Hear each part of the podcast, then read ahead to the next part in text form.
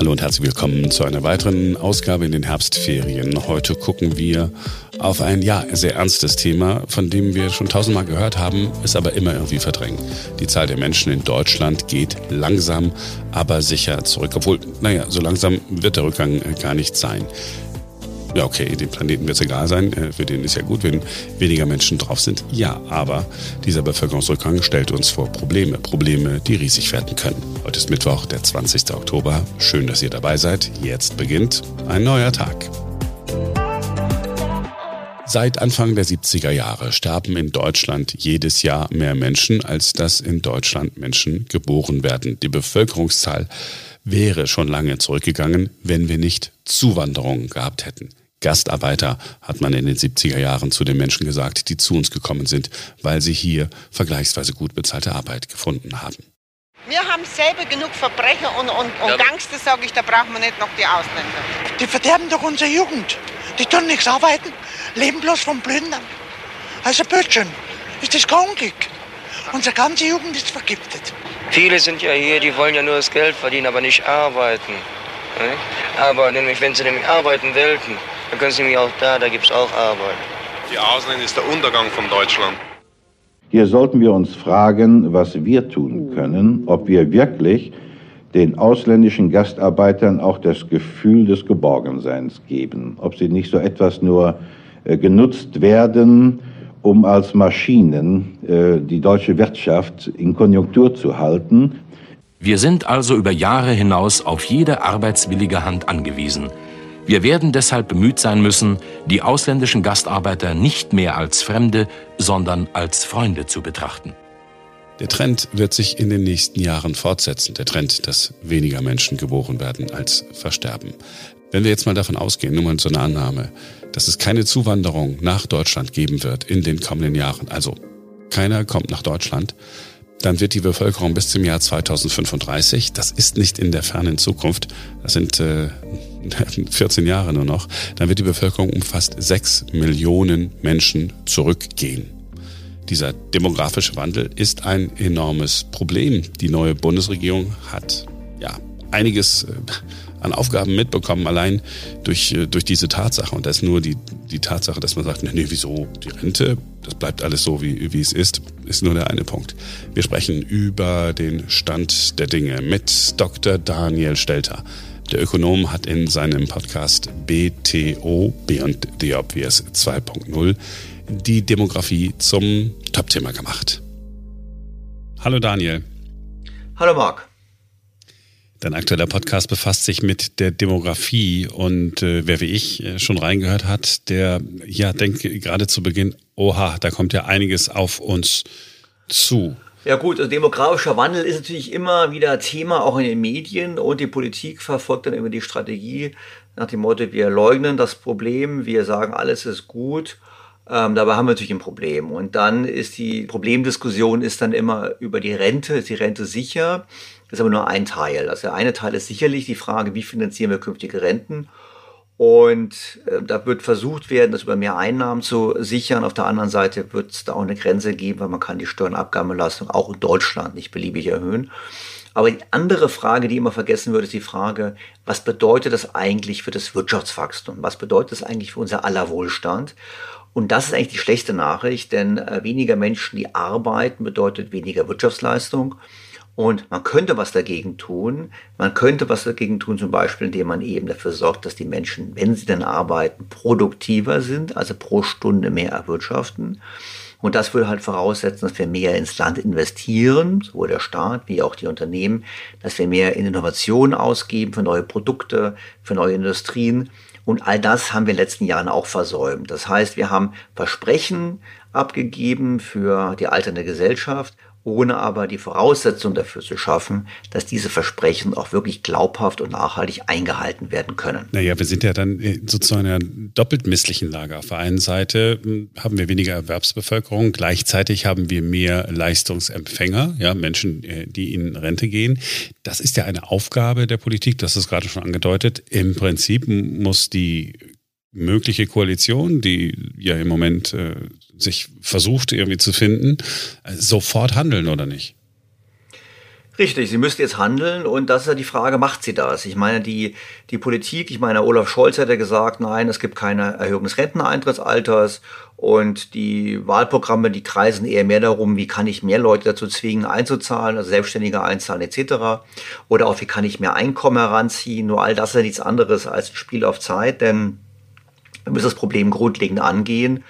Und das passiert eben nicht. Und wir müssen natürlich auch hingehen und müssen versuchen, entsprechend sicherzustellen, dass wir ähm, in das Land investieren, damit auch in Zukunft mehr Wirtschaft werden kann. Und auch dort frage ich mich, ob die Politik erkannt hat, wie dringend das Problem ist. Denn oftmals tun wir so, als könnten wir es alles leisten und müssten gar nicht in die Zukunft investieren. Das halte ich für einen Fehler. Wenn ich äh, höre Produktivitätsfortschritte, dann haben wir in der Vergangenheit ja Produktivitätsfortschritte immer mal wieder erlebt durch äh, technische Errungenschaften und so weiter. Das ist aber ja nichts, was man einfach so ja, einplanen kann. Das kommt ja nicht automatisch. Das kommt ja automatisch. Aber nehmen wir mal Japan als Beispiel. Und Japan ist in vieler Hinsicht natürlich kein Beispiel, weil die haben hohe Staatsschulden etc. etc.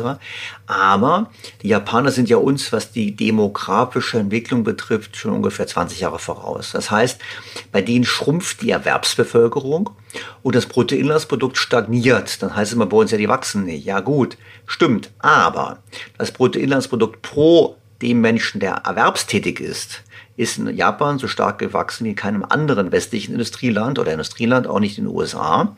Und das hat damit zu tun, dass die Japaner eben sehr, sehr konsequent auf Automatisierung, auf Robotertechnik, auf das Ganze setzen. Das heißt, man kann da schon was machen. Die Voraussetzung ist natürlich, dass man an vielen Hebeln dreht. Das sind viele kleine, auch teilweise beschwerliche Hebel. Besseres Niveau der schulischen Bildung, höherer Anteil derjenigen, die mathematische Fächer studieren, generell besserer Mathematikunterricht, ähm, fortlaufende Bildung, ständige Investitionen in neue Technologien, ähm, ständige Investitionen in die Erneuerung des Kapitalstocks, also Maschinenanlagen und so weiter. Da muss man dran arbeiten. Und das ist eben das Problem. Daran wird offensichtlich nicht ausreichend gearbeitet. Ja, und gleich zu Beginn deines Podcasts, äh, wo du von Hebeln sprichst, da ähm, schilderst ja auch du die eine oder andere ja unpopuläre äh, Forderung. Wir müssen auch mehr arbeiten, sagst du. Ja gut, wenn die Erwerbstätigenzahl schrumpft, da gibt es nicht so wahnsinnig viel Hebel. Du kannst sagen, man hat mehr Zuwanderung. Ähm, nur Zuwanderung als solches bringt nur dann etwas, wenn sie auch wirklich dazu führt, dass die Menschen, die zuwandern, dann entsprechend auch arbeiten und entsprechend Geld verdienen. Was kann man sonst machen? Du kannst sagen, okay, es gibt viele Menschen, die könnten arbeiten, arbeiten aber nicht. Aus verschiedenen Gründen, weil sie auf Kinder aufpassen müssen. Ich habe auch keine Lust, weil die Abgabenbelastung so hoch ist. Das heißt, wir müssen einen stärkeren Anreiz setzen, dass diese Menschen am Arbeitsleben teilnehmen. Und dann haben wir in der Tat die unpopulären Themen. Stellt man halt fest, naja gut, die Jahresarbeitszeit, also die Stundenzahl pro Jahr ist in Deutschland die tiefste von allen OECD-Ländern. Wir, noch, noch, wir arbeiten noch weniger als die Franzosen. Man stellt sich das mal vor. Das heißt aber auch, man kann mit relativ einfachen Maßnahmen, mit ein paar Stunden mehr die Woche, könnte das Problem auf jeden Fall zumindest mal auf zehn Jahre verschieben. Diese Hebel gibt es. Und dann gibt es eben das große Tabu des Renteneintrittsalters. Und äh, nicht missverstehen, ich verstehe das, dass es einige Berufe gibt, die ähm, ähm, nicht, wo man sozusagen so eine Belastung hat, dass man nicht lange arbeiten kann. Aber im Schnitt muss man ja sagen, wenn wir immer länger leben, dann wäre es doch fair zu sagen, ein Teil dieser längeren Lebenszeit geht in mehr Rentenzeit, aber ein Teil geht auch in mehr Arbeitszeit hinein. Und in den 50er Jahren beispielsweise musste man dreieinhalb Jahre ungefähr arbeiten für ein Rentenbezugsjahr. Und wir werden jetzt, sind wir noch knapp über zwei, wir werden demnächst unter zwei sinken. Und da brauchen wir jetzt keinen Mathematik-Leistungskurs oder Mathematikstudium, um zu erkennen, dass es auf Dauer nicht finanzierbar ist. Ja, das ist wohl so. Ähm, diese, diese Nummer, ja, dann müssen wir halt mehr Steuermittel zuschießen, funktioniert auch nicht. Es ist ja egal. Ne? Na gut, das, ja, du kannst natürlich schon mehr Steuermittel tun. Ist ja nichts anderes als auch eine Art der, der Einnahmengenerierung. Und der Bund gibt ja bereits jeden dritten Euro vom Bundeshaushalt für Rente aus. Das kann man machen, mehr Steuermittel reinsetzen. Nur man muss ganz klar sagen, das ist natürlich, das ist, das, das, das, das stopft ein Loch. Aber es schafft nicht die Voraussetzung, dass wir noch in 10 oder 15 Jahren in der Lage sind, das System zu finanzieren. Und um das zu tun, müssten wir halt viel mehr investieren in das Land, damit wir alle wie die Japaner deutlich mehr erwirtschaften, auch für weniger Menschen arbeiten. Und dazu gibt es auch sehr optimistischer sind, dass wir positiver sind bezüglich Automatisierung, künstlicher Intelligenz, Roboter und so weiter. Das ist keine Bedrohung für eine Gesellschaft, die altert, sondern eine enorme Chance. Da brauchen wir einen Bewusstseinswandel. Nur, wie gesagt, nur einfach zu sagen, ich mobilisiere mehr Gelder, das wird nicht funktionieren, weil das macht den Standort Deutschland im Vergleich zu anderen Ländern unattraktiver. Und wir dürfen nicht vergessen, ungefähr 180.000 Menschen verlassen jedes Jahr Deutschland. Wir haben nicht nur Zuwanderung, sondern auch Weg aber Auswanderung. Und das sind im Schnitt jüngere und besser qualifizierte Menschen. Und deshalb, wir sollten einfach daran denken, wir müssen auch als Land attraktiv bleiben, denn andere Länder haben ähnliche demografische Herausforderungen. Wir sind nicht alleine. Und da gibt es einen Wettbewerb um diese klugen Köpfe, um den Nachwuchs. Und da muss man eben auch attraktiv sein. Ich hatte einen Gedanken, der ist vielleicht abwegig. Wenn es jetzt zu einer Koalition käme von SPD, Grünen und FDP, dann wäre das eigentlich doch die ideale äh, Konstellation, um ja Einschnitte auch von der arbeitenden Bevölkerung jetzt zu verlangen. Da ist ein SPD-Kanzler, der sagen kann, naja, ich musste auch ein bisschen der FDP was geben am Anfang. Und er ist gleichzeitig, SPD und Grüne könnten gleichzeitig diejenigen sein, die halt Reformen auf den Weg bringen, wo ein Arbeitnehmer sagt, ja, okay, es sind aber die, die ich gewählt habe. Oder ist das total abwegig? So ein bisschen Agenda äh, 2010-Gedanke. Das wäre das wär möglich, wobei man dazu sagen, dazu sagen muss natürlich, wir haben ja ganz viele Belastungen. Ich meine, wir haben jetzt schon eine sehr hohe Belastung der Energiekosten, Energie, ähm, Erneuerbare Energiengesetz, Stichwort. Und wir haben natürlich jetzt auch sowieso steigende Rohstoffpreise, wir haben Inflation, das frisst schon ins Budget. Die Grünen, das Programm der Grünen ist ein Programm, welches zu höheren Preisen führen wird. Das ist ja Absicht, das ist ja beabsichtigt so und Energiepreise schlagen auf alles durch. Äh, wir haben gleichzeitig, werden wir, haben wir den Wunsch der, ähm, der SPD sicherlich hier und da noch den Sozialstaat weiter auszubauen und das führt zu höheren Lasten. Ähm, und deshalb, äh, ja, in der Theorie ist das so. Wenn man die Realität plötzlich kennenlernt, macht man andere Dinge, als man im Wahlkampf gesagt hat. Aber es ist sozusagen eine Hoffnung. So eine große Hoffnung, dass es so kommt, habe ich nicht. Aber wie gesagt, die Hoffnung stirbt zuletzt. Insofern lass uns beide darauf hoffen, dass es so kommt. Genau. Wir sprechen uns spätestens wieder, wenn es an die Analyse des Koalitionsvertrages geht. Ja, mit viel Vergnügen. Daniel, vielen Dank. Ja, es kann ihm schon ein bisschen Angst und äh, Bange werden, ne, wenn man so in die Zukunft guckt und alles so sacken lässt, was Dr. Daniel Stelter gerade gesagt hat. Aber er hat ja auch gesagt, es gibt Möglichkeiten. Es ist nicht der Weltuntergang, zumindest jetzt noch nicht.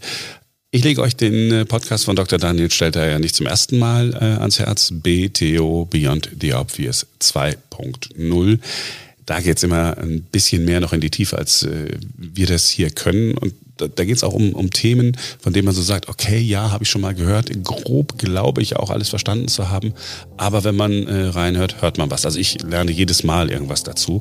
Ähm, wirklich interessant. Das war es für heute, im neuen Tag, in der Ferienausgabe und das war es auch für diese Woche. Wir sind am kommenden Montag wieder für euch da. Bis dahin ein paar schöne Herbsttage, ein schönes Wochenende und bis zur nächsten Woche. Ich freue mich. Bis dann.